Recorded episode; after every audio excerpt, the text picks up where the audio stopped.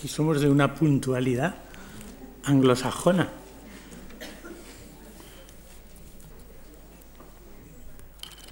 Permítanme que empiece esta tarde reparando un, un desastre que hice el otro día, porque me quedé tan impresionado de la presentación que me hicieron que se me olvidó dar las gracias a la fundación. Cuando, cuando estando en casa por la noche me di cuenta que no había dado las gracias, dije, pero, pero qué barbaridad, pero ¿cómo puede ser uno tan, tan estúpido o tan influenciable? ¿no? es que me quedé, pues dispénsenme y perdone la fundación que no le haya dado las gracias como se merece por haberme confiado esta, este trabajo. Y ojalá no se arrepientan demasiado. Algo siempre se arrepentirán, pero bueno. Como decía el viejo proverbio, a falta de buenos mi padre es alcalde.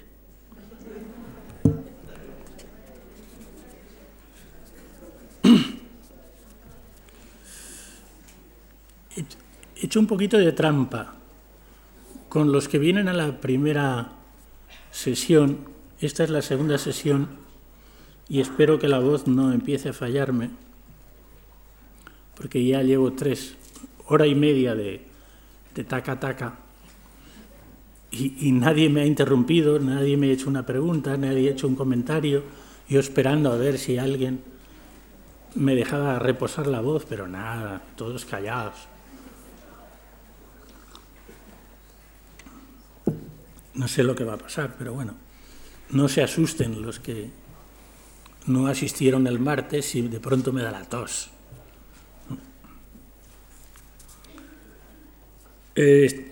Hice trampa, hicimos trampa. Es decir, yo tenía preparada una cosa para la primera hora y otra cosa distinta para la segunda. Pero lo que tenía preparado para la segunda hora el martes me di cuenta que solo había llegado hasta un tercio de lo que, menos de un tercio de lo que tenía escrito. Y entonces, con, con el acuerdo de los que asisten a la primera hora, lo que he hecho es adelantar un poco lo que habíamos hablado, lo que tenía yo preparado para la segunda hora, y todavía me va a quedar texto para estar aquí la hora y media que tengo que estar y espero que de ese modo podremos terminar lo, preparado sin dejarme nada en el tintero. De modo que no sé si alguno se va a dar cuenta de que hay aquí un pequeño salto de lo que había dicho al final de la, de la tarde del martes. Eh, terminé rápidamente a las siete y cuarto, porque había que dar un pequeño descanso, y estaba comentando con, con los asistentes a la primera hora la cuestión de la aparición de Tiempo de Silencio, la novela de Luis Martín Santos, que se suele decir que fue el clavo en el sepulcro de la novela social, o la tapa, la, la, piedra sobre el sepulcro. Y yo les comentaba que me parecía eso un error. Que, mm, que, de la misma manera que no se puede decir, creo yo, que el ingenioso hidalgo Don Quijote de la Mancha dio el portazo a los libros de caballería sin darnos cuenta de que en la novela de Cervantes hay mucho de defensa de los libros de caballería y que la figura misma de Don Quijote, ¿qué otra cosa es sino un héroe de libro de caballería?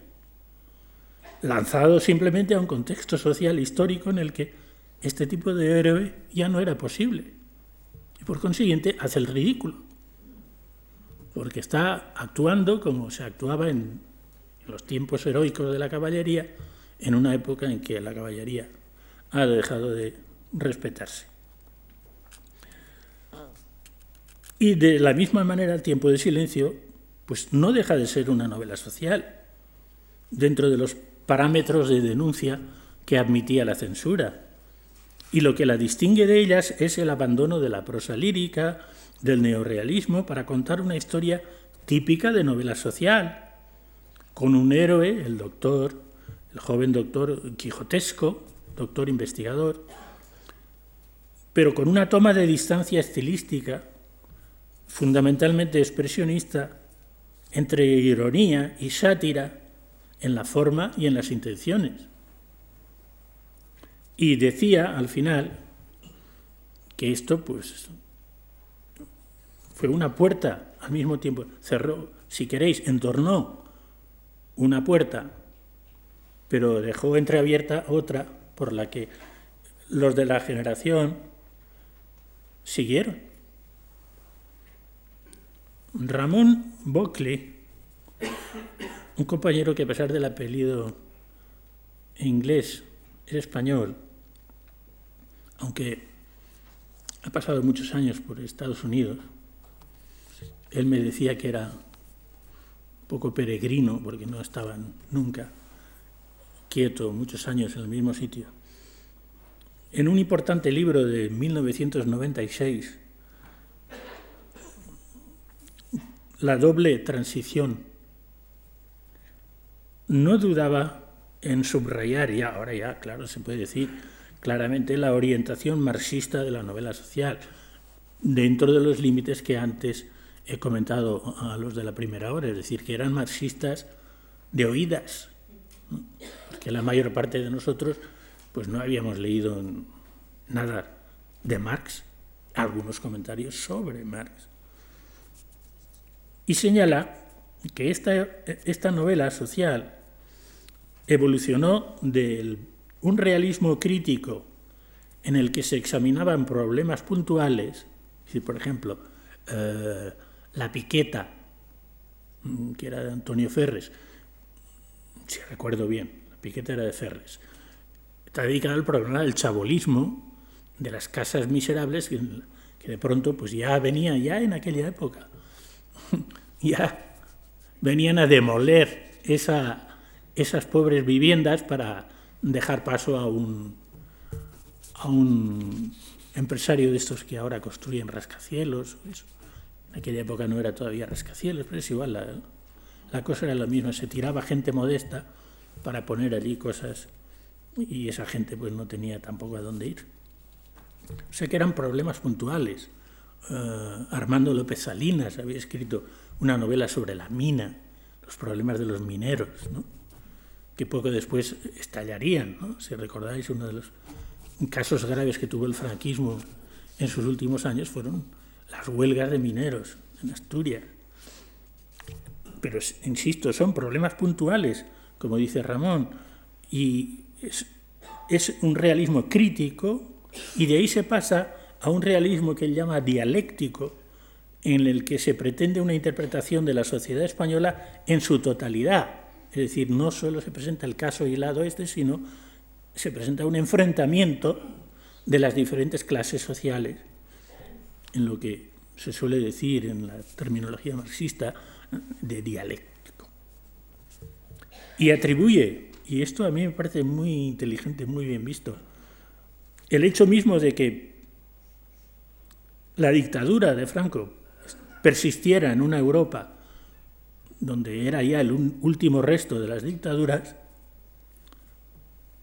para que el marxismo floreciera en España cuando ya estaba declinando en el resto de Europa. Y esta novela tan leída y tan justamente celebrada, pues tuvo, como he dicho antes, fue una puerta abierta de la, y, curiosamente los que primero se aprovecharon de ella no fueron los de mi generación, sino los de la generación siguiente. Una novela como la de Gelbenzu, El Mercurio, para mí bueno, en mi manual del año 80 me atrevía a interpretarla pues eso como una especie de siguiendo el camino de, de la novela de Martín Santos. y curiosamente fue muy mal recibida por la crítica de su tiempo, pero así es.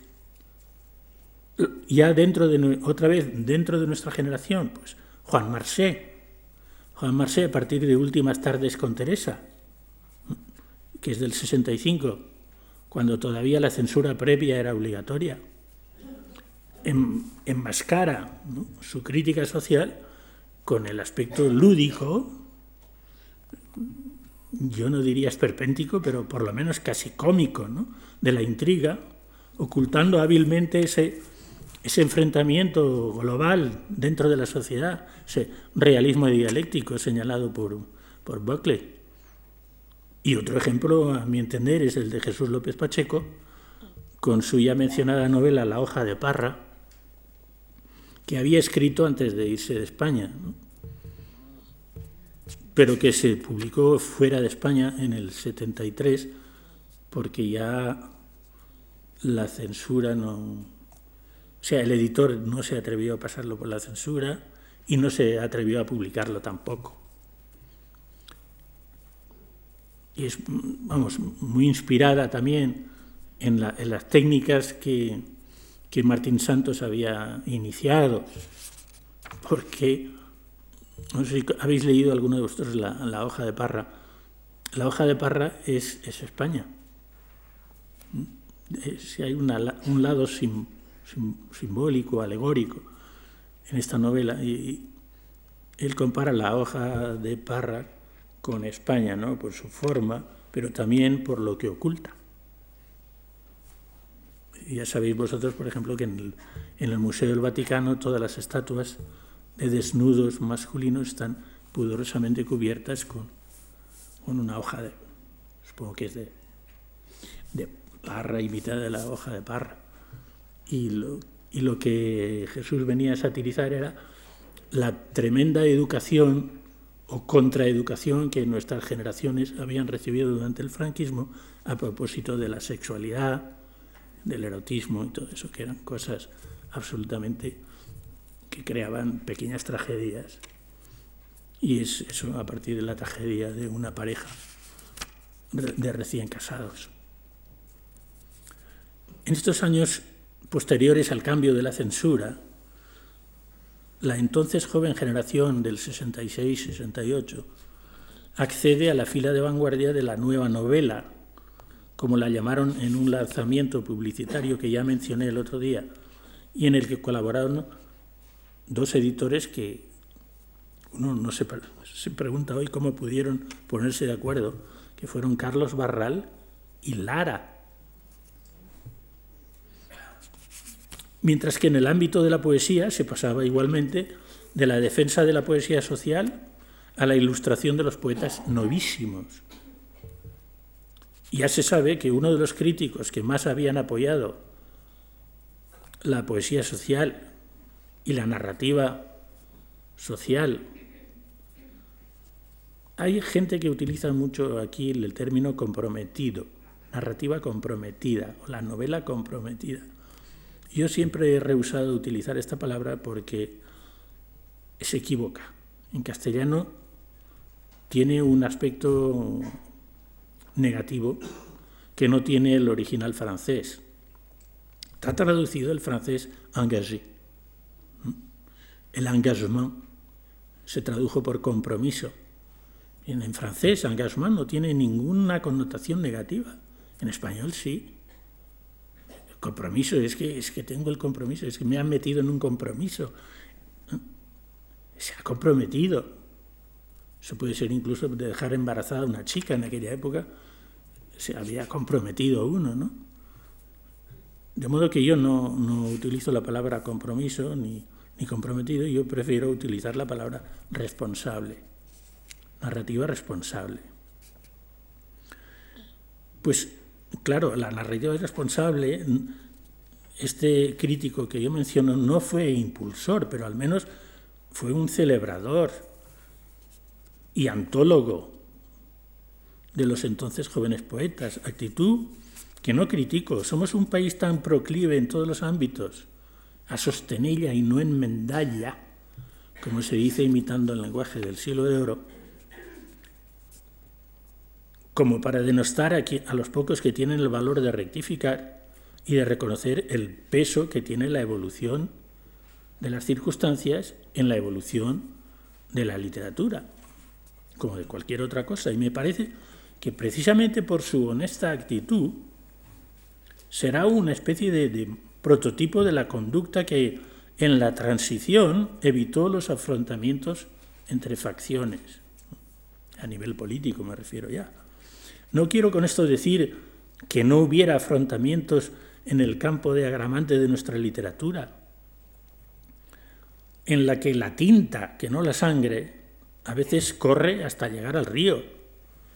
Pero se combatió denodadamente la pertinencia y los valores del realismo mágico aportado por el boom latinoamericano, sin tener en cuenta, por ejemplo, que en nuestro país ya se cultivaba, sin llevar el nombre, una forma de narrativa en la que realidad y fantasía se mezclaban con particular felicidad. Estoy recordando a Álvaro Cunqueiro, a Gonzalo Torrente Ballester, a Juan Perucho, pero que quizá por esta actitud que ellos tenían descreída hacia la, no hacia la historia, hacia la historiografía, es decir, hacia cómo se escribe la historia, ¿no? sobre todo, se habían mantenido en los márgenes, y la gente no, no estaba interesada en las cosas que hacían estos hombres, salvo una pequeña minoría. Y de ella, de, esos márgenes, vinieron a salir precisamente por estos años, por ejemplo, la saga Fuga de JB es la novela que saca a don Gonzalo de, de esa especie de, de gueto en el que estaba oscuro, donde estaba, y lo pone en primera plana de la actualidad y lo canoniza, porque desde entonces ya eh, cualquier cosa que diera don Gonzalo a la prensa es publicada con éxito, incluso cosas menos gloriosas. Y es ese precisamente el año clave para los nuevos rumbos de la novela. Pero se estaba a tal punto ignorante de, de lo que había hecho Torrente antes, que, que, hubo críticos que dijeran que había sido influido por el boom latinoamericano y que había hecho una novela de realismo mágico por imitación de Gabriel García Márquez. Otros. Si alguien, si alguien hubiera tenido que imitar, hubiera sido al revés. Bien, todas estas circunstancias convergen hacia el nuevo estado de la cuestión. Y esa nueva situación contribuyó también desde los 60 y tantos el cambio de la política económica del gobierno, que a partir de entonces está orientada a salir del glorioso aislacionismo, de los sueños de autosuficiencia y a desprenderse, intentar desprenderse de su mala reputación de dictadura fascista en una Europa que ya está reorganizándose hacia una economía cooperativa y una creciente ambición unitaria que no ha hecho más que continuarse hasta hoy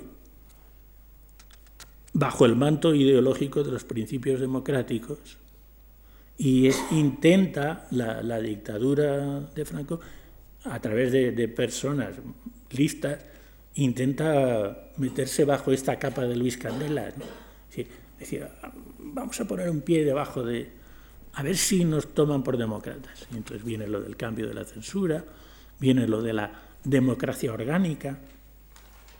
Os acordáis que en un momento dado se dice que el régimen de Franco es una democracia orgánica. Bien, el despegue de la economía española en estos años de los tecnócratas y la apertura de la oferta turística a los europeos, junto con la europeización de una considerable legión obrera emigrada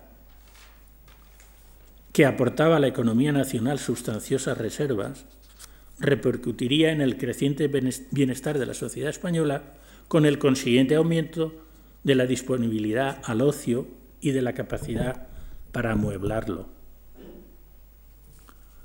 En estos años de transformación en los que la televisión aún carecía del peso que adquirirá durante la transición y más adelante con la apertura a la empresa privada que multiplica la oferta y su ambición de copar el mayor espacio-tiempo del ocio, la oferta editorial se amplió considerablemente y se vivieron unos años de bonanza, aunque no precisamente para la novela experimental que se había lanzado en el año 72. Es el año preciso en que uno de los poetas novísimos, de esta antología de novísimos que había hecho Castellet, no, mencioné antes su nombre, pero supongo que todo el mundo entendió que estaba hablando de Castellet.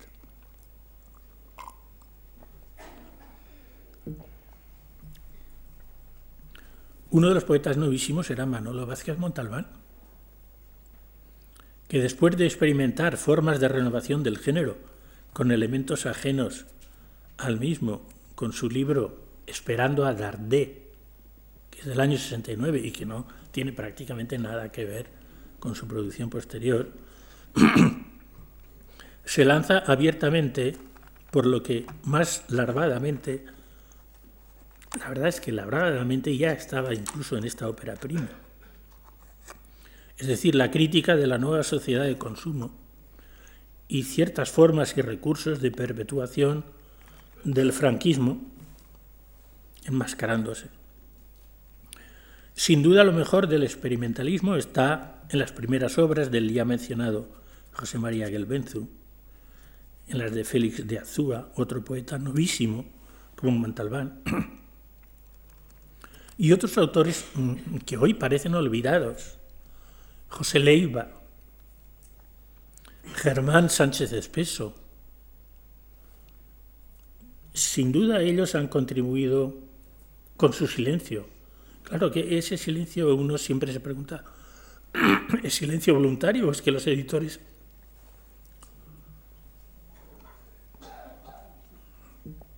dejaron de interesarse por ellos? Germán Sánchez Espeso, que luego ha escrito, es quizá el que más tiempo ha continuado vivo, es decir, publicando, tenía una serie de novelas. Mm, experimento en Génesis, mm, tenían nombres de, de, libros del Antiguo Testamento, ¿no? porque Sánchez Espeso había sido seminarista, no sé si llegó a ser sacerdote, está muy influido por sus lecturas bíblicas. Fue uno de los, Sánchez Peso fue uno de los pocos españoles que intentó adaptar la, la famosa École du Regard, la escuela de la mirada francesa, que tuvo mala vida y muerte prematura porque no podía ser popular. Anteriormente lo habían intentado Jorge Cela, el hermano de don Camilo, o Antón Risco, pero sin mayor éxito tampoco.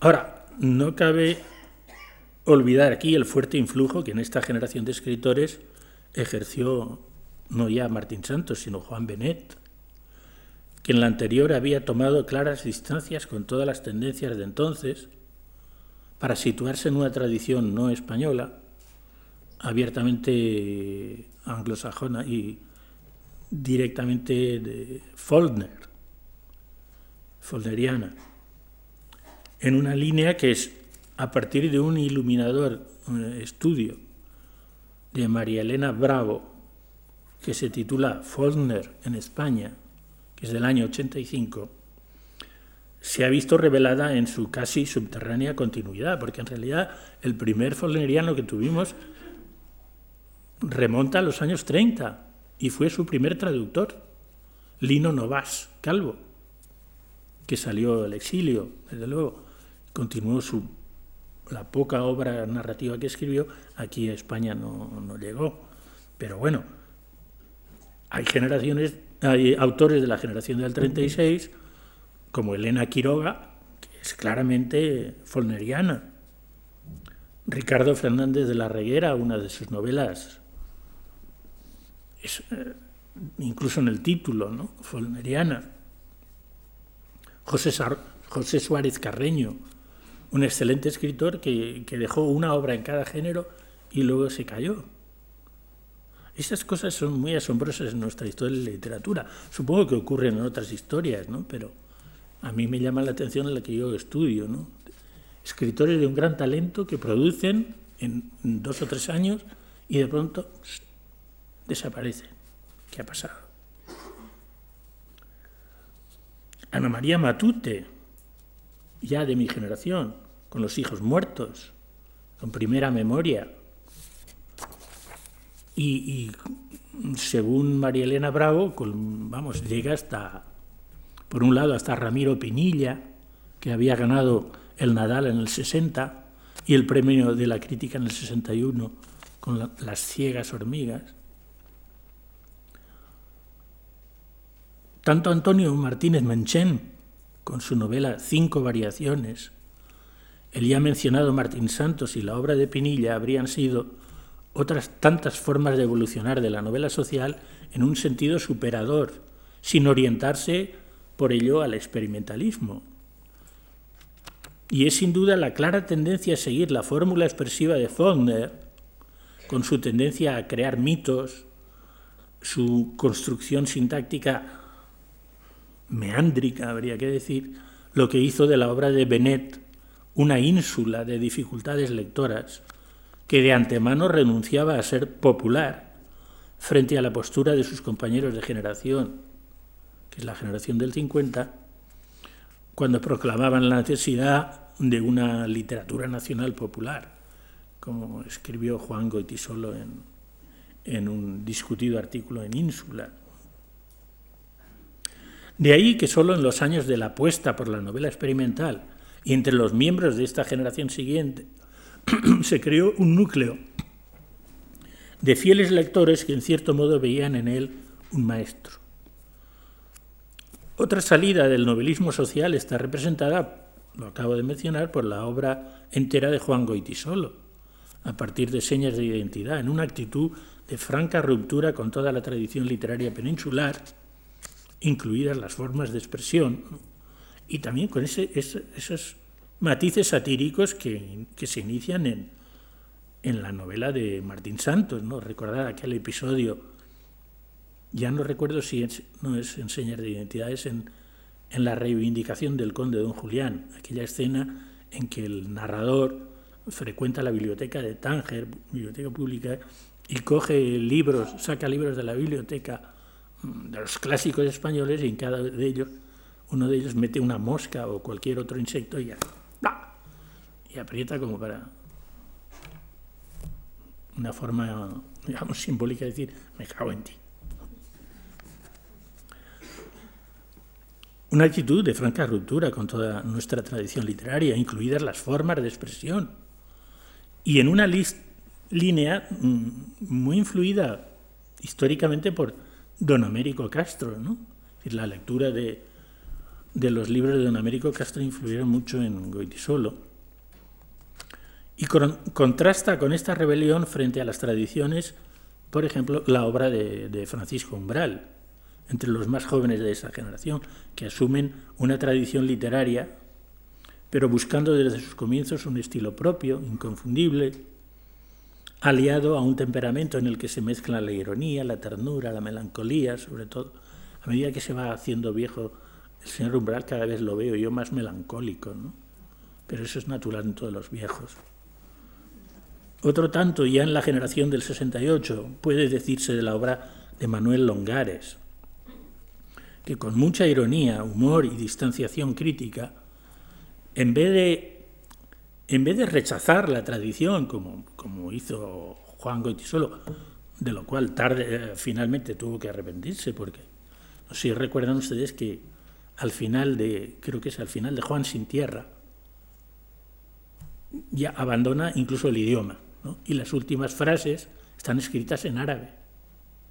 Entonces yo, en, en, mi, en el estudio que yo hice en el año 80, pues yo decía, bueno, ¿y Juan solo no va a poder escribir ya más, en castellano, quiero decir yo. Si ha renunciado a nuestro idioma, pues tendrá que seguir escribiendo en árabe. Pero no, mm, hábilmente dio, dio vuelta atrás y pues otra vez escribir en castellano.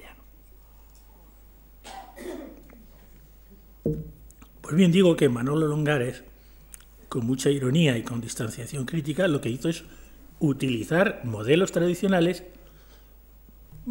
explotándolos en forma satírica. Su primera novela, si recuerdo bien, es la novela del corsé.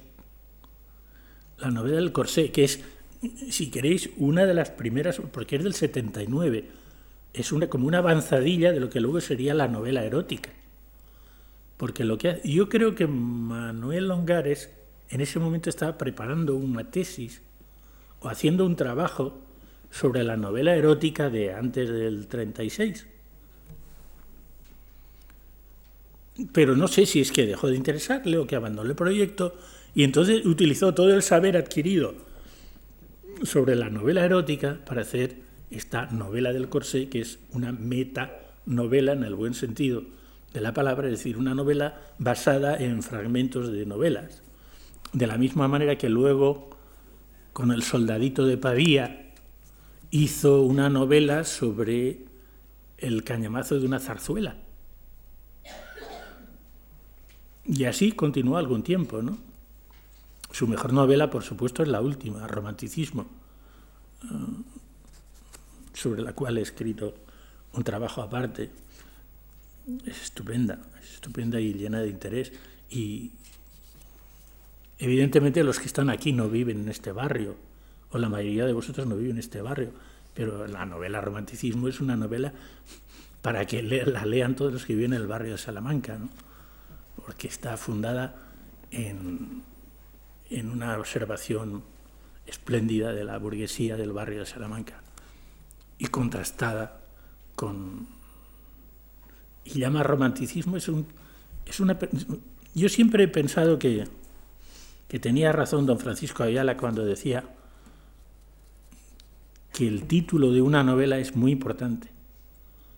Y él como escritor mm, lo buscaba muy bien y con, mucha, con mucho interés, pero además era una cosa que a él le servía para entrar en obras ajenas, ¿no? Decir, vamos a ver, ¿qué relación hay entre el título y lo que tiene esta novela? Y a mí me planteó la cuestión, después de haber leído la novela, sobre todo, ¿por qué se ha titulado Romanticismo? Bueno, si alguno de vosotros os interesa leer eso, pues lo he publicado en una revista que supongo que aquí no llega, mm, que es de la Universidad de Valencia, y que se titula Diablo Texto. Diablo Texto en el número último, creo que es el número 7 o el 8. Hay muchísimas reseñas de, libros importantes y, a mí me pidieron esta y yo la hice con mucho gusto. A ello me remito. Javier María, sin enfrentarse dialécticamente con la tradición literaria española, o sea, no hace ese ese acto, esa especie de anti-acto de fe, ¿no? Auto de fe, perdón. Esa especie de, pira inquisitorial que hace solo en su obra de la tradición. Pero, pero lo que hace sencillamente Javier Marías es ignorarla. No consta en ningún sitio, ¿no? Que ignorara, que decidiera ignorar la tradición literaria española, pero es evidente, y sobre todo en sus primeras novelas, que lo que ha adoptado es la tradición anglosajona de la cual saca muy buen partido, evidentemente, y del cine anglosajón. De modo que no necesita romper con nada, simplemente del cine y de la literatura de expresión inglesa, que repercute incluso en la desatención que él tiene a los modos tradicionales de la expresión en castellano, que es una manera de decir que mucha gente le critica porque dicen que no escribe bien. Pero eso es otra cuestión. ¿no? Precisamente en la hora anterior comentábamos que hay autores que son absolutamente intraducibles porque todo el meollo de su obra está en la dicción ¿no? y cómo se traduce de un idioma a otro. Algo que está basado en la dicción exclusivamente. No se pueden traducir. Y por eso comentaba antes, el mal éxito de Cela fuera de España se debe a eso porque no se puede traducir. Todo lo más se pueden intentar adaptaciones si encuentras un traductor que sea al mismo tiempo creador. Como tuvo la suerte el Ulises de Joyce con José María Valverde, que es la segunda que yo sepa traducción al castellano y que es una recreación hecha por un poeta, evidentemente. Lo digo porque eh, alguien de estos señores que no perdonan una falta de sintaxis o de prosodia, se asombran ante el éxito enorme que tiene Javier Marías en Alemania, por ejemplo. Pues, es muy simple. Tiene un traductor que lo ha hecho muy bien, porque lo, lo que interesa a los lectores no es la forma, sino el fondo en la obra de Marías.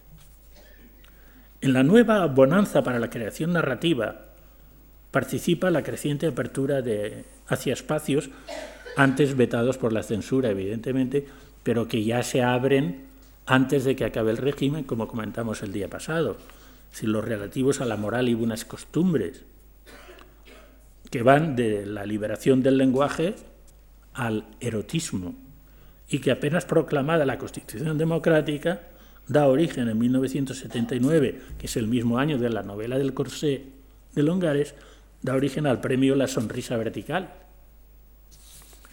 que todavía hoy sigue vigente, aunque parece ser que los, la editorial se queja de que ya no tiene tanto éxito, que ya ha pasado ese sarampión, ¿no? que de pronto todo el mundo descubría el sexo. Sexo y el erotismo, vamos, en general. Yo no, la verdad es que no recuerdo si el primer premio de la sonrisa vertical fue el de Almudena Grandes. Fue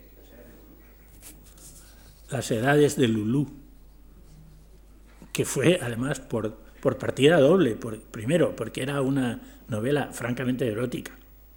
yo diría más que erótica, porno. Hay, hay escenas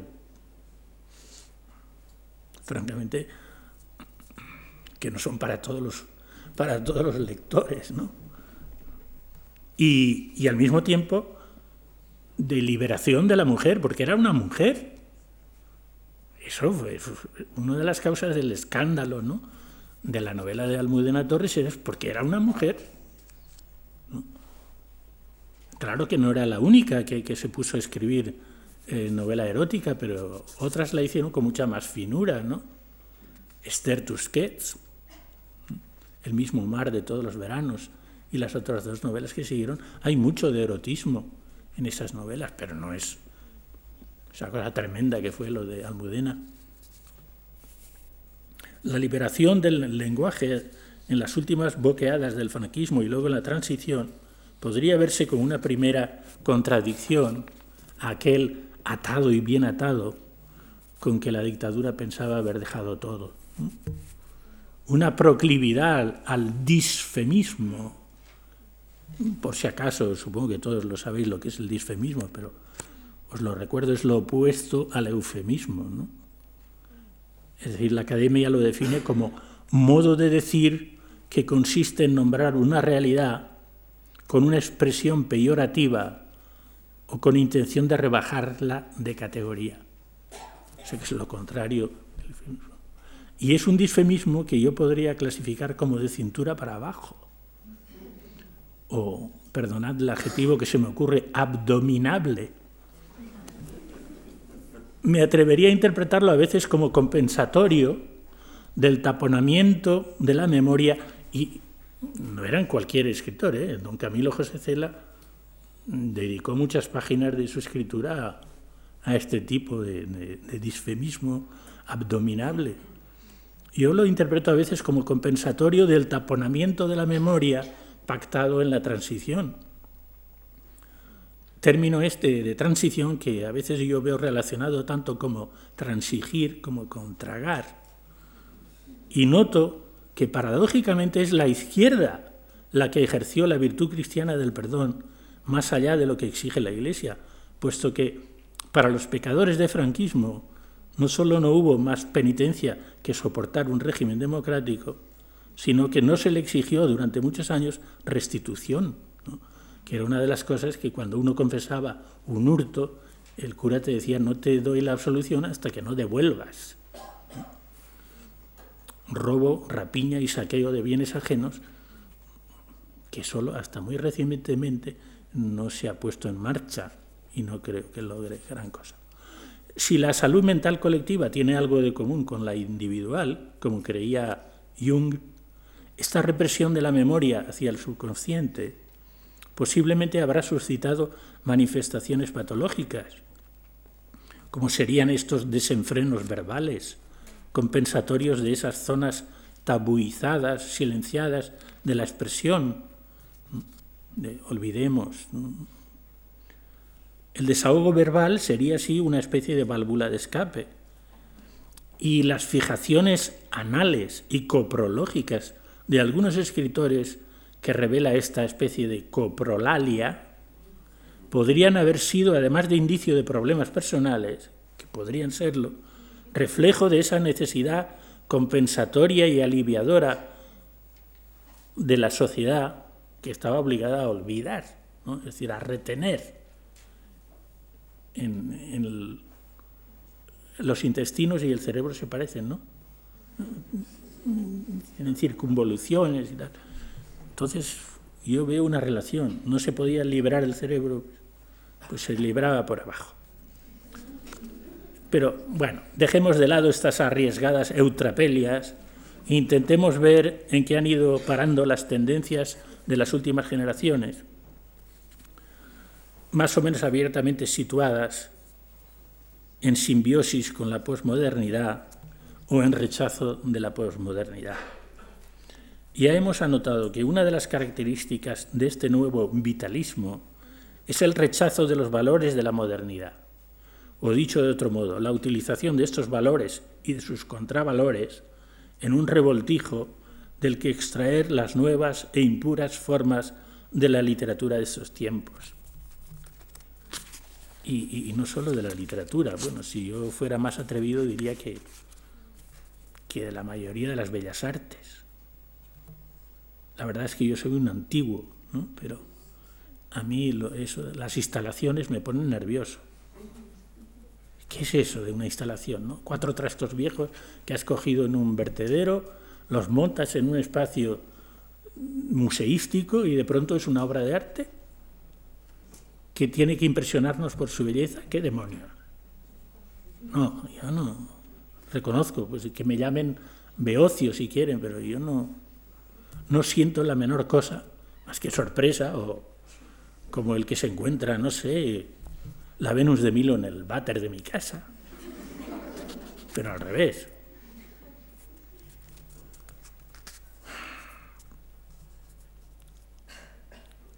Otro aspecto de, esta situación se ha revelado, otra cosa de la, que reconozco, que quito la, la, radio cuando las oigo, son las, eso que se llama la música, que llaman música electroacústica, que está hecha no con instrumentos, sino con fragmentos grabados en cinta magnetofónica de toda clase de ruidos. Ruidos del tráfico, ruidos de sirenas, ruidos de cualquier cosa, tratados con, estos aparatos que utilizan para modificar los sonidos y tal. Y esto lo dan eh, en emisiones, por ejemplo, que de Radio Nacional, y creo que es una vez solo por semana. Yo, evidentemente, ese día yo cambio. No, no cambio porque no hay otro sitio donde ir a oír música buena, entonces pongo un disco mío, una cassette. Para mí eso no es música. Y que me perdonen los músicos, lo dije antes a don Antonio Gallego, un gran experto, y, y no me tiró la Coca-Cola que estaba bebiendo a la cabeza. Yo le dije, para mí esto no es música, es sónica. Si es algo, es sónica. Es decir, una técnica de manipular los sonidos, pero que no tiene nada que ver con la música. Bueno, de modo que la literatura no está sola en esta cosa. Ya hemos mencionado antes la novela histórica. Antes he, mencionado el caso de Manuel Longares, que resucita viejas formas narrativas, y no siempre con la intención metanarrativa que he señalado en el caso de Longares. Ya hemos mencionado antes la novela histórica, una novela que, parecía haber desaparecido del, del mundo literario cuando, cuando de pronto se está cultivando cada vez más. ¿no? Yo he repartido a los que están inscritos en la primera hora un, un catálogo de autores y novelas mm, históricas de los últimos años. Y ellos les dirán, son muchas páginas y con muchos temas que, abarcan desde la prehistoria hasta nuestro siglo XX. Al menos eh, hay cuatro formas de acercarse a, la novela histórica, ¿no?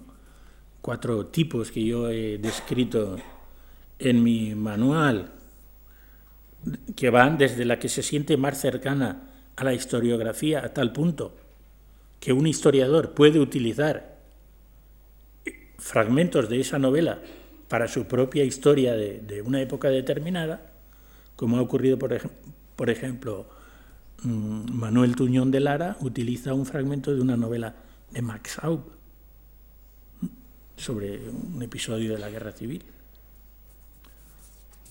Ah, y mm, vamos, de, ese tipo de novela que es absolutamente fiel a la historiografía incluso, o que tiene voluntad de ser fiel a la historia por lo menos,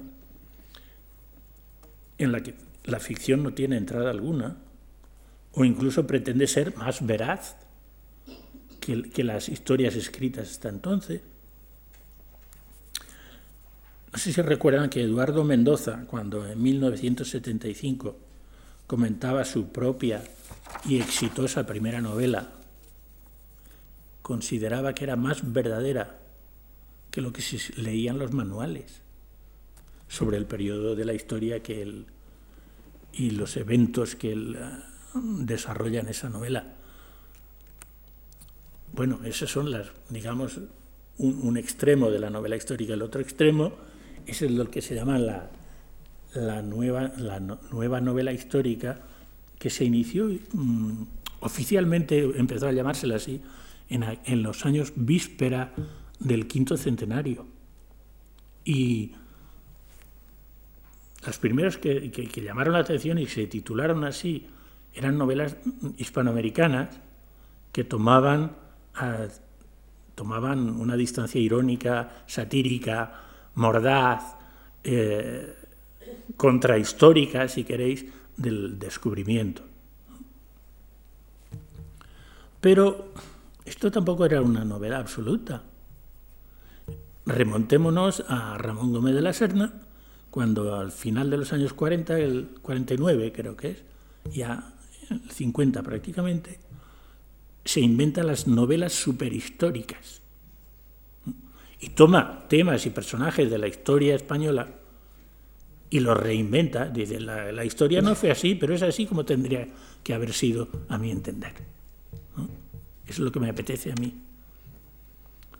Y lo mismo habían hecho después Torrente Ballester, Perucho, Cunqueiro, que toman temas de la historia conocida y que los manipulan, los hacen a su gusto, sin preocuparles la...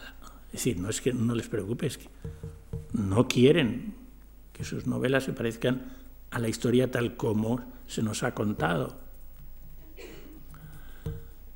Porque es que además, eh, claro, es que esto es una actitud ya absolutamente negativa. Torrente que fue profesor de historia antigua en, la Universidad de Santiago en los primeros años después de la guerra, pues no se creía nada de lo que se contaba de la historia antigua, ¿no? Y entonces escribió, por ejemplo, una novela que se llama Ifigenia, creo que salió en el 50, en donde vuelve a contar la, la historia de Ifigenia, pero a su manera y no como lo cuenta la mitología griega, ¿no? Pues bien, estos fundamentos epistemológicos están cercanos también a la teoría de Nietzsche. Nietzsche es un filósofo alemán que ha tenido una vida ondulada, ¿no? es decir, de pronto desaparece, de pronto vuelve a aparecer, Me refiero a su obra, claro, él ha muerto hace muchísimos años, pero de pronto hay nietzscheanos a punta pala, ¿no? y de pronto desaparece Nietzsche del, del mapa. Y este fue un... Ellos fueron influidos por Nietzsche con aquella idea de que de la teoría del eterno retorno. Es decir, todo se repite, todo vuelve. Hay una novela absolutamente olvidada que no debería mencionar porque es anterior al año 50, pero me voy a dar el lujo de mencionarla. Ángel María Pascual, que además era un falangista de pro, escribió una novela es eso, una novela en la que el mismo personaje empieza en la época de Isabel la Católica y acaba vestido de falange. Es decir, circula a través de toda nuestra historia de cinco siglos sin dejar de ser él, pero transformándose, ¿no? Hasta ser casi, casi, bueno, una contrafigura de José Antonio Primo de Rivera. Claro que había una novelista inglesa que había ido incluso más lejos, ¿no? Virginia Woolf, en cuya novela no solamente este personaje se iba evolucionando, sino que además cambiaba de sexo. Que era, empezaba por hombre y acababa por mujer en el siglo XX. Claro, eh, son novelas fantásticas con personajes históricos. Sin duda estoy lejos de haber hecho un recuento exhaustivo de la producción en estos últimos años, pero llevo fichados más de 200 autores los que tienen los papeles estos lo verán. Son más de 200 y más de 500 novelas. Y estoy seguro que, que se me han escapado bastantes. Por eso dije a, a, los de la primera hora, si conocéis otros que no están ahí, por favor, mandarme un email que me lo apunto. Se ha hablado con alguna razón de la resurrección de las formas narrativas breves, pero creo que este hecho de verse más desde el lado de la recepción que del lado del gusto por cultivar el cuento. Hoy se habla muchísimo más de cuento, eh, de novela corta y más recientemente incluso el llamado microrelato.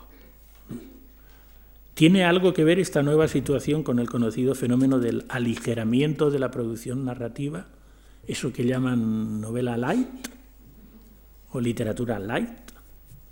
Otra palabra inglesa que se nos ha metido en casa, hay que enfrentarse de nuevo con el problema del tiempo de ocio realmente existente y disponible para la lectura.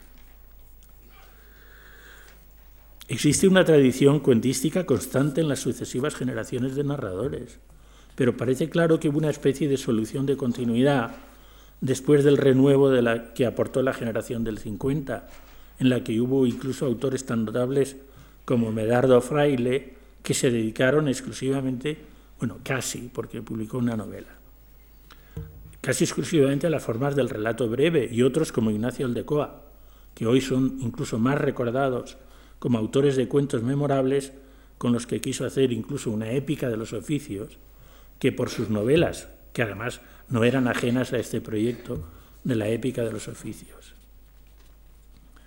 La salida natural del cuento fue en general la prensa, las revistas literarias. Aldecoa, por ejemplo, publicó cuentos en Arriba, en el periódico de la Falange de Madrid. Y en ese sentido resulta curioso que los suplementos culturales que tanto abundan hoy están dando mucha menos cabida o ninguna en sus páginas a la publicación creativa. Recuerdo un viejo comentario de, de Miguel Delibes que ya en los años finales del 60 se afirmaba que el público ya no aceptaba fácilmente novelas de gran tonelaje, como las llamaba Zunzunegui. Zunzunegui que votaba más fácilmente transatlánticos que chalupas, claro.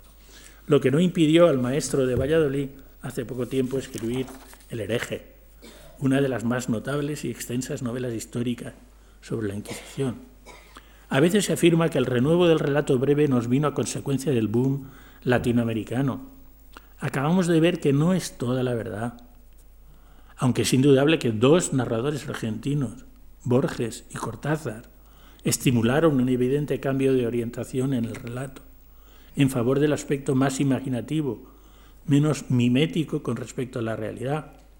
Del mismo modo que Augusto Monterroso ha impulsado el microrrelato en ambos hemisferios de nuestro idioma, sin olvidar a un amigo suyo, Max Aub, con sus famosos crímenes ejemplares, que se están reeditando continuamente. ¿Conocéis el cuento de Monterroso sobre Max Aub? Un microrrelato. A Max Aub le gustaba tanto que lo hizo reproducir en una de sus obras en la contraportada. ¿no? La fecundidad de Max Aub se debería a que se llevó, tiene escondido a un escritor judío que se llevó a México, lo tiene escondido en el sótano de casa y le, y le hace creer que la Segunda Guerra Mundial no ha terminado, que los nazis están a punto de llegar y por consiguiente no sale. Y, y él escribe la mayor parte de las cosas que Max Aub publica luego.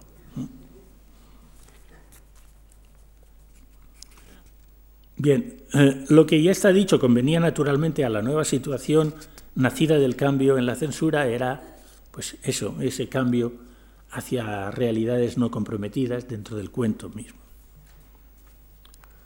Será la joven generación de entonces la que al tomar el relevo toma igualmente distancias con respecto al neorealismo y la implicación en una literatura responsable que habían tenido sus predecesores. Recientemente, en abril de 2004, la revista barcelonesa Quimera dedicó un número monográfico al cuento español en el siglo XX, cuya lectura recomiendo sobre todo por la encuesta realizada por sus organizadores y en la que se revela que los autores más recordados de estas dos generaciones son la primera Ignacio Aldecoa, de la primera generación Ignacio Aldecoa cuyo volumen de relatos ocupa el número uno del ranking. El corazón y otros frutos amargos. Me pregunto si están las librerías. Jesús Fernández Santos, por cabeza rapada, cabeza rapada, de la que el cuento es el, cuento forma parte de, una serie de cuentos y es el titular de estos cuentos. Una excepción, además, en la obra generalmente novelística de, Jesús. Como el volumen Teniente Bravo lo es de la larga y estupenda trayectoria como novelista de Juan Marsé. Son de los más citados. ¿no? Luego viene Ana María Matute, Juan Eduardo Zúñiga, por supuesto, Daniel Sueiro, mi, mi querido y viejo amigo. De la siguiente José María Merino, Luis Mateo Díez, Álvaro Pombo, Cristina Fernández Cubas, Enrique Vilamatas, Juan José Millás. Estos son los nombres que hoy mm, retiene la, la gente. Al mantenimiento del prestigio de la literatura, ya mencioné el día pasado, pues está asociada la existencia en nuestra democracia del Ministerio de Cultura y de sus correspondientes consejerías en las comunidades autónomas o de los ayuntamientos cuyo objetivo teórico es la promoción y la ayuda al desarrollo de la cultura en todas sus manifestaciones. Sin embargo, los orígenes de estos organismos nos retrotraen a las dos grandes dictaduras del pasado siglo. Antes de los nazis y de los y de los italianos, los fascistas, a nadie se le había ocurrido crear un ministerio de la cultura. Pero tuvo tanto éxito su totalitaria intervención en la vida de los súbditos para poner la cultura al servicio del Estado y controlar la producción para impedir que pudiera servir a intereses ajenos o contrarios a estas dictaduras y estimular en cambio lo que jugaran favorable a ellas, nuestra dictadura nacional pues también lo copió y creó su propio Ministerio de la Cultura que tuvo los mismos objetivos y orientación que los precedentes. He empezado a las siete y media y se supone que estoy hablando hasta las nueve, ¿no? ¿Eh? Siete y media, ocho y media, hasta las nueve. Yo creo que sí, me da. Me da para llegar al final. Bien, en nuestra dictadura nacional, pues también, con los mismos objetivos, por supuesto, y la misma orientación, que los precedentes. Por ello, la persistencia de este organismo en los años de la transición Hoy ya estamos acostumbrados, pero fue vista con muy malos ojos. Y no solamente por la izquierda democrática. Os voy a sacar un viejo texto de Juan Benet, persona absolutamente reacia a implicar su obra literaria en cuestiones de responsabilidad sociopolítica, aunque, aunque sus últimas novelas fueron rumbrosas lanzas, que son novelas históricas, pero novelas históricas de, entre la tercera y la cuarta categoría que yo digo, ¿no? Es decir, aquella que toma la historia como pretexto mm, para mitologizar, dentro del mundo mitológico suyo que se había creado. Bien, voy a citar un par de párrafos de un artículo suyo publicado el 7 de marzo de 1980 en El País. Cito, nadie me ha explicado todavía por qué la cultura necesita su ministerio, vestigio de una época en la que el Estado tenía que defender desde sus bastidores, y esto de la palabra bastidor yo no lo encuentro muy bien, me parece que es una rata por bastiones, pero bueno, yo tengo el recorte del periódico que dice bastidores, una ideología propia incapaz de luchar en la calle con sus antagonistas. Sin duda existe porque suprimir este vestigio hubiera sido contravenir la ley del crecimiento. Así que fue conservado y, está encomendado a, y fue encomendado a hombres que respetaran su condición fósil. Pero ahora se ha hecho cargo de él un hombre dinámico, un acteón.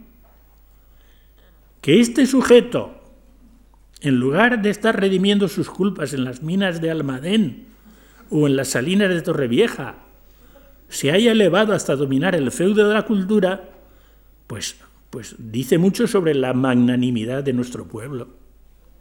Fin de la cita.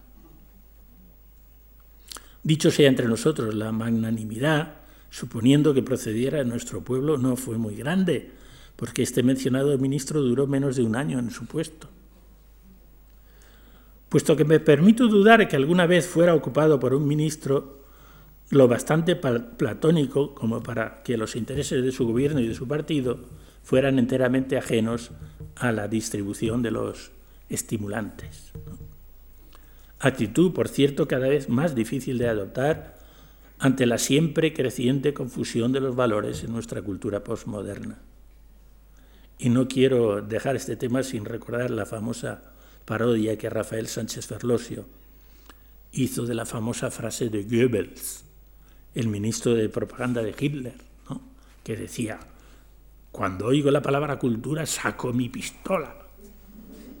Pues bien, Rafael la cambió y dijo que nuestros ministros, cuando oyen hablar de cultura, sacan el chequero, el carnet de cheques, ¿no?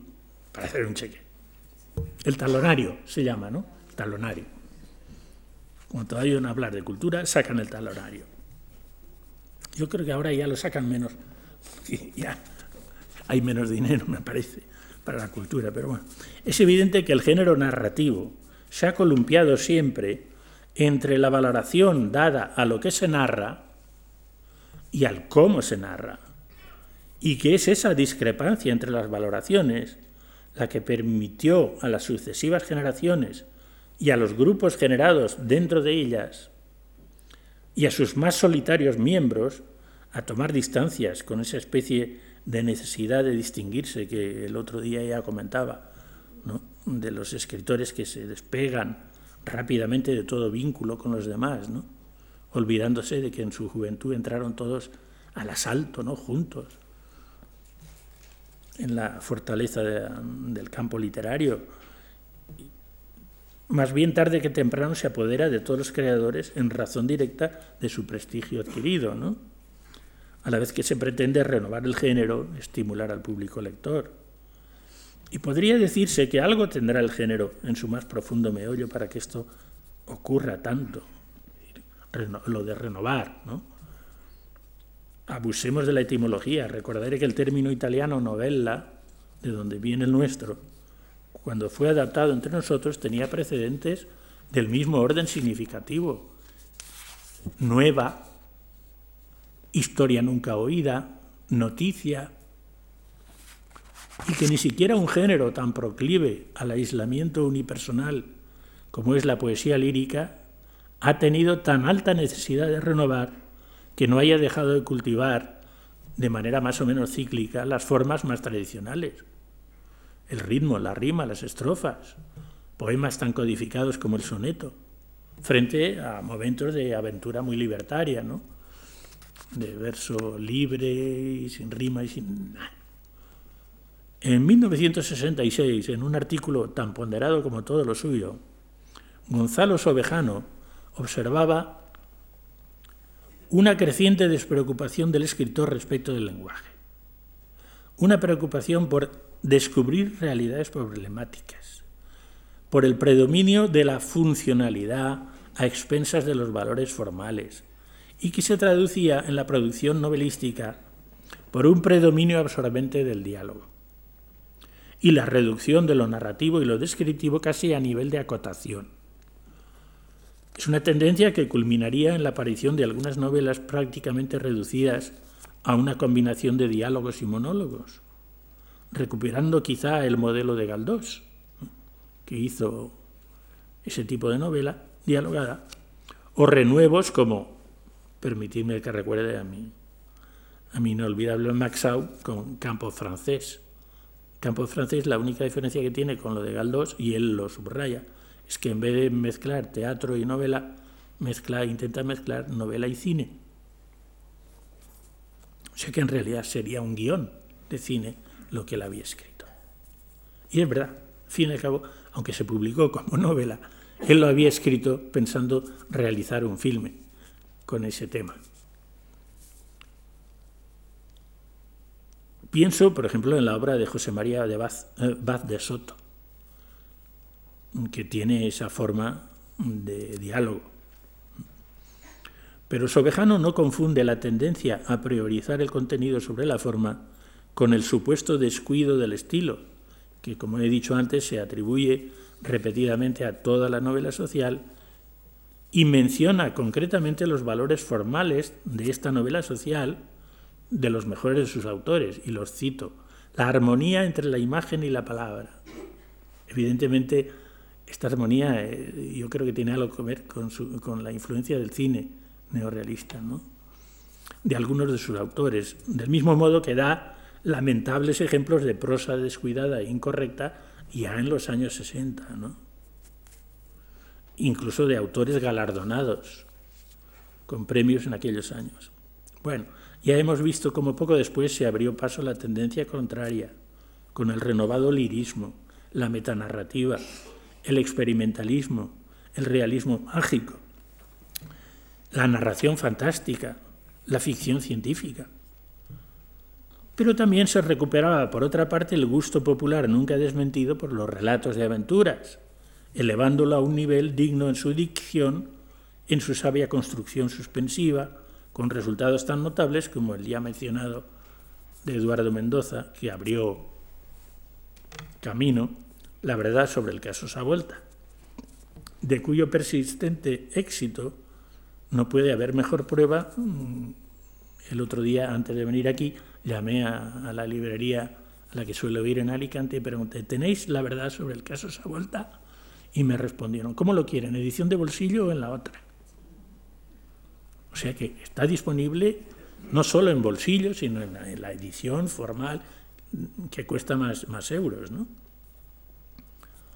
no hace falta insistir que esta utilización del esquema clásico de la novela de aventuras se sigue manteniendo vivo y, y, cómo. ¿no? De modo que hay muchas novelas que, que han conseguido triunfos eh, superiores a sus valores reales porque han utilizado la estructura de la novela de aventuras. Novela de aventuras mezclada con la intriga. ¿eh? De acuerdo.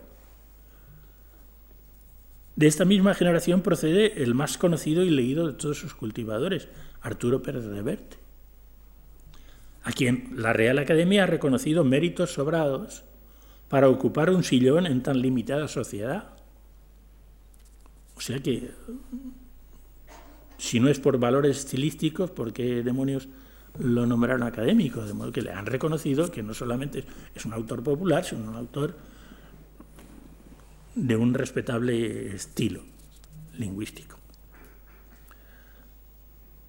Recuerdo que el fundamento y el objetivo de la Real Academia no es, como la gente sigue creyendo, limpiar y dar esplendor al idioma castellano. Todo lo más sería dar fijeza, que es la tercera palabra, pero que claro, ellos saben perfectamente que dar fijeza a un idioma es misión imposible. Un idioma evoluciona necesariamente y obligatoriamente. El idioma que no evoluciona es el latín, porque está muerto. Mientras está vivo, un idioma evoluciona. Entonces, la, obligación de la academia hoy, evidentemente, es mantener una cierta unidad de conocimiento en su uso, en su normativa común, es decir, superando, intentando superar. Yo a veces he comparado esta actitud como la de un automóvil, ¿no? con mis alumnos. El, idioma es como un automóvil, tiene un motor y avanza, no tiene marcha atrás. A veces da la impresión de que ha dado algo de marcha atrás, pero va para adelante. Pero se desbocaría un idioma tan tan ampliamente utilizado como el castellano si no tuviera un freno, si de alguna manera no se pudiera refrenar ese, ese impulso natural del idioma a ir más allá. Y claro, el español es uno de los idiomas tan multitudinariamente hablado y escrito que, que corre ese riesgo. Y si no fuera porque la academia, con la colaboración de todas las academias americanas intentaran dar normas, eh, influir, eh, frenar un poco, pues acabaríamos pues con, con, la misma dispersión que acabó el latín. Hoy un español no se entiende con un francés, a menos que lo haya estudiado, ¿no? Sin embargo, los dos parten del latín.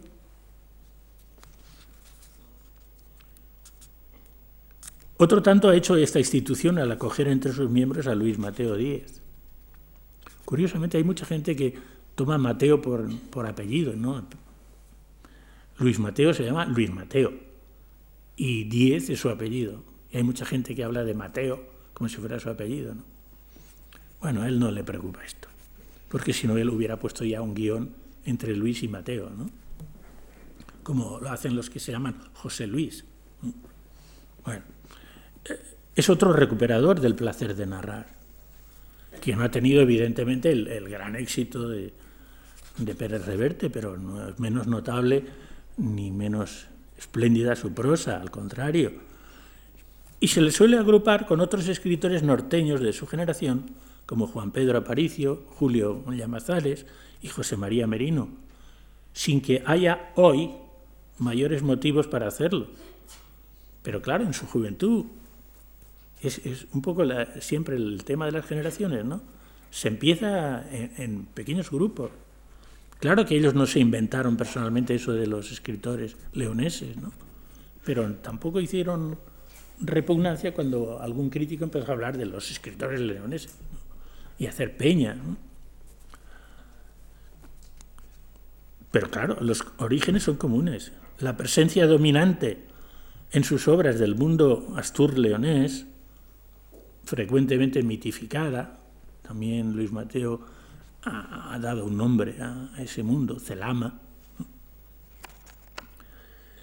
Y una amistad personal entre, eh, en los orígenes entre los tres, por lo menos, Aparicio, Merino y Díez, unidos, por ejemplo, en una estupenda broma literaria que no sé si alguien recordará. Se inventaron un escritor exiliado que había vuelto a España y que se había, y había empezado a publicar artículos en Pueblo, que era un periódico que existía entonces. ¿no? Bien, no existía el tal escritor exiliado, se habían inventado ellos y ellos redactaban los textos de este buen señor. Mientras que Aparicio y Llamazares han dedicado buena parte de su producción a la recuperación de la memoria que el compromiso postfranquista ha querido, si no borrar, al menos desdramatizar, Merino ha optado abiertamente por dar libre curso a una imaginación fértil en fantasía en la que los elementos inquietantes y difícil o vanamente recuperables dentro de los límites de lo mimético dominan al lector más reacio a dejarse llevar por el mundo de lo inexplicable. está tan bien escrito que uno empieza a creer que lo que te está contando, aunque es imposible, es verdad. ¿no? Hace verosímil lo fantástico. Eso es un arte muy difícil. Lo que por otra parte no le ha impedido ser autor también de una novela histórica sobre la Inquisición, ¿no? como Delibes hizo la suya. Las visiones de Lucrecia es una excelente novela que además está documentadísima. El editor hizo una edición especial con una carpeta que acompañaba con fotocopia de los documentos de la Inquisición. Que absolutamente histórica y preciosa. Otro fenómeno literario, obra de esta misma generación, del 68, y relacionado con esta misma tendencia a recuperar el placer de narrar y por consiguiente el placer de leer, si es posible, ha sido la elevación de la tradicional novela popular de detectives a un notable nivel formal y de contenido, a la que no fue ajeno, evidentemente, el propio Eduardo Mendoza, junto a Manolo Vázquez Montalbán, un nivel propiciado por los antecedentes de la novela negra norteamericana y de la francesa, de la que proviene el término mismo por el que hoy se la designa, si no me equivoco, la série noire de Gallimard. Básicamente con ella nos aproximamos a algunos de los temas de la novelística social, pero esta vez están camuflados y aparentemente supeditados a la intriga propia de, la novela de detectives que parte de un suceso criminal, generalmente un asesinato, una desaparición, que solo se suele resolver al final del relato, manteniendo así a través del suspense el interés del lector al que se le pasan de matute, eh, como decía Manuel Vázquez Montalbán, una crítica feroz de nuestro tiempo. De lo que no caben muchas dudas es que solo dorando la píldora con intrigas o con luces eróticas se ha tragado estos casi subliminales mensajes los lectores de los años 80 en una sociedad cada vez más solitaria y egoísta, cada vez menos solidaria, menos humanista, de la que no puedo decir que los Mane Tesel Fares, si recuerdan esa frase enigmática ¿no? de, un, de un, fragmento de la Biblia, del Antiguo Testamento, una gente que está en un banquete opulento. De pronto aparecen en la pared escritas con fuego esas tres palabras que anuncian la catástrofe que se les viene encima y que destruye, si recuerdo bien, el banquete. El banquete nuestro no parece que haya, no haya tenido fin ante las amenazas que se ciernen sobre nosotros. El protocolo de Kioto y sus desdichas es uno de tantos ejemplos de la vigencia del viejo dicho de la Madre Celestina. Yo la recuerdo muy bien porque participé en una representación, una adaptación de la Madre de la Celestina, que decía, a tuerto o a derecho, mi casa llena hasta el techo. Entre las generaciones activas durante este medio siglo, una de las cosas que han llamado la general atención, y con esto creo que termino, ha sido, pues estamos casi en las nueve, la, la creciente participación de las mujeres en la creación y por supuesto en el gusto mantenido por la lectura. Se afirma hoy que hay más mujeres que hombres que lean novela. No lo dudo, es muy probable. Recordemos que la lectura de ficción es una forma tradicional de lo que dije antes, amueblar el ocio. Pues basta ir a las estadísticas de empleo según el sexo o de desempleo según el sexo.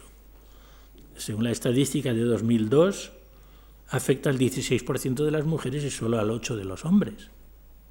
De modo que hay muchas más mujeres que, que no tienen trabajo y por tanto tienen tiempo libre a lo mejor para leer. Al hecho demográfico de que hay más mujeres que hombres. Es otra realidad y a un hecho sociológico que, que yo he tenido mm, dificultad en hacer aceptar por todas las mujeres con las que yo hablo, que es que las mujeres cada vez necesitan menos tiempo para sus tareas domésticas. Mi argumento es que, bueno, en tiempos de mi madre todo se hacía a mano. Ahora hay máquina de lavar, máquina mm, fregaplatos, hay muchas cosas, ¿no? Pero claro, otras personas me dicen, oye, pero eh, tu madre tenía criada. Bueno, eso sería en la clase burguesa, ¿no? No todo el mundo se podía permitir criada y hoy muy poca gente se la permitía y parece ser ahora, por lo que veo, pues están apareciendo muchísimas mujeres que, que tienen ese empleo, que proceden de otros países. Bueno, el hecho es que eh, yo no quiero extenderme, no quiero robaros ni un minuto. Así que voy a dejar este, este tema, desgraciadamente, en, sin, sin extenderme en ello. Siempre lo pagan las mujeres. Pero os voy a dar, eh, os voy a dar un, un dato que me parece eh, a retener. ¿no? Alicia, Alicia Redondo Goicoechea, una, una amiga profesora, creo que es en la UNED, Universidad Nacional de Educación a Distancia, en un trabajo redactado en 1997, había catalogado 200 autoras prácticamente en ejercicio de novela en lengua castellana. Y en una reciente publicación del año pasado de esta misma investigadora, en la que ha reunido una serie de trabajos titulado Mujeres novelistas jóvenes narradoras de los 90, añade 65 más, nacidas a partir del 60, más 14 que escriben en catalán, más 9 que escriben en gallego, 8 en euskera. De modo que siguen siendo pues los hombres los que proporcionalmente dominan en el listado de los autores publicados, a pesar de lo que alguna feminista provocadora dijo un día, que es que, claro, ahora los hombres se habían cansado de escribir novela y ese juguete abandonado nos lo habían dejado a nosotras. Pues no es cierto. Y eh, según los cálculos que tengo, hay 860 novelistas machos frente a 265 hembras. De modo que todavía hay eh, muchos más hombres que mujeres que escriben novela lo de que lean más las mujeres que los hombres posiblemente sea verdad.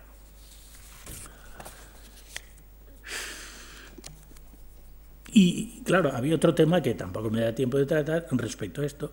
Mi vieja idea, que ya he abandonado, de que no había que discriminar a las mujeres y ponerlas en un capítulo aparte, porque era una especie de gueto en la que se les ponía de manera condescendiente, como si no pudieran eh, estar junto con los hombres, como aquello que dice el, puchero de hierro y el puchero de barro, porque si están juntos, el de barro se rompe, no, por favor.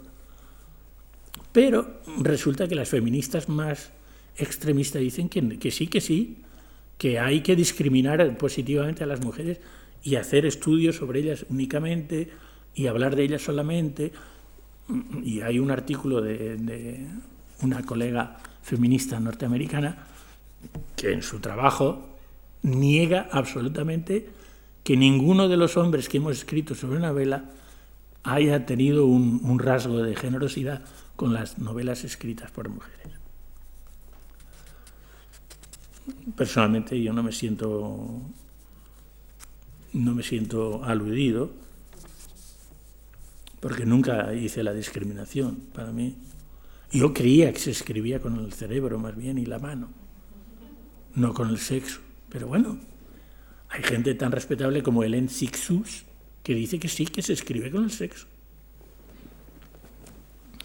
Agavillando todos estos acercamientos a la reciente historia de la narrativa, cabe volver a la pregunta que había hecho al principio de estas intervenciones. ¿Cómo es posible que por un lado estemos viendo el menosprecio que a la lectura literaria tienen los más jóvenes, según todos los testimonios, y por el otro se publiquen tantas novelas.